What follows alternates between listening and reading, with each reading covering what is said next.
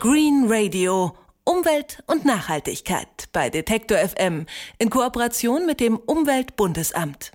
Können Sie sich erinnern, wann Sie das letzte Mal eine richtig krumme Möhre in der Hand hatten?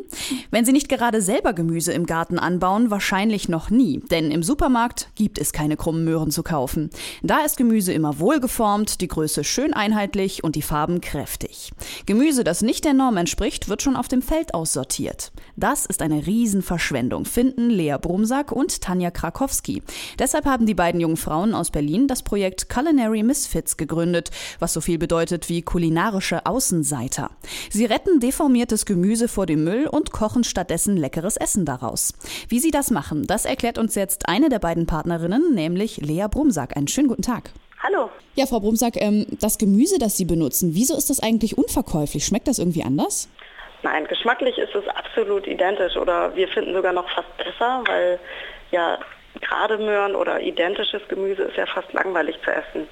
Und das Auge ist ja bekanntlich mit und deswegen glauben wir auf jeden Fall, dass die krummen Gemüsesorten besser schmecken. Aber warum kriegt man oder warum sieht man die denn überhaupt nirgendwo in den Supermärkten? Darf man die nicht verkaufen oder werden die Händler die einfach nicht los? Ja genau, die Händler, unsere Bauern werden die nicht los. Also das ist im Biobereich wie im konventionellen äh, fast identisch.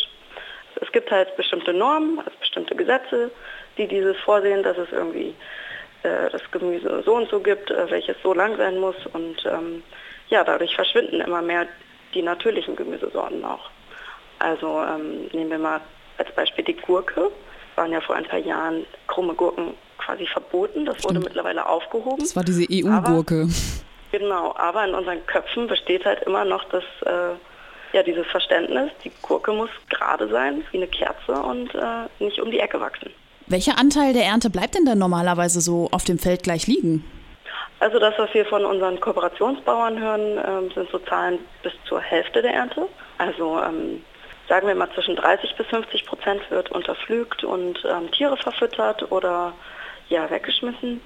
Also unter dem Wert eigentlich äh, ja vernichtet. Und das wollen wir halt aufheben. Also das bleibt dann wirklich einfach liegen, wird untergepflügt und vergammelt. Ja, also das, was, ähm, es gibt ja auch Überschuss zum Beispiel, also was zu viel irgendwie ähm, ja, angesät wurde oder jetzt wie zum Beispiel vor knapp drei Wochen, da gab es ein Hagelgewitter und da wurde einfach dann mal die komplette Hagel, äh, die komplette Zucchini-Ernte zerstört. Also mit einem Mal ähm, gab es Einschusslöcher in den Zucchinis und die waren dann halt einfach nicht mehr ästhetisch schön. Aber man kann sie eigentlich trotzdem noch essen. Natürlich, also mhm. heute zum Beispiel kochen wir daraus kalte Zucchini-Mandelsuppe oder ähm, wir wecken auch einen Teil der Ernte ein, also damit man auch in anderen Jahreszeiten davon profitieren kann. Ja, also es lässt sich halt natürlich auch mit unperfektem Gemüse genauso tolle Sachen machen wie mit Graten. Also, dass viel Essen weggeworfen wird, das finden wir wahrscheinlich alle ärgerlich. Aber die wenigsten Leute werden deswegen selber aktiv und machen ein ganzes Geschäftsmodell daraus. Wie sind Sie denn eigentlich auf die Idee gekommen, Culinary Misfits zu gründen?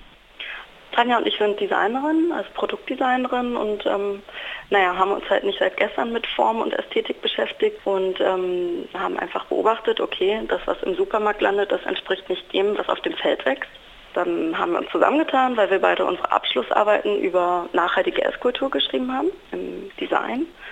Und haben dann gesagt, gut, das, das kann eigentlich nicht wahr sein, dass so viel auf dem Acker ähm, ja, vergammelt oder unterpflügt wird oder an Tiere verfüttert wird. Das muss man doch essen.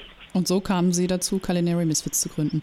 Genau, ähm, so kamen wir auf die Idee und haben gedacht, ähm, gerade weil sie aussortiert werden und Sonderlinge sind, gerade deswegen wollen wir sie in den Vordergrund stellen.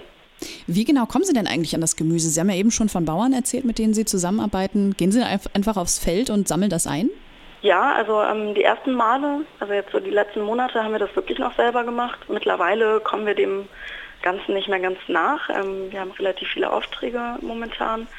Und äh, da ist es jetzt so, dass der Bauer, also zum Beispiel der Vierfelderhof, uns ähm, die Kisten mit Misfits zur Seite legt und ähm, dann dieselben Transportwege nutzt, die auch sonst äh, gefahren werden würden.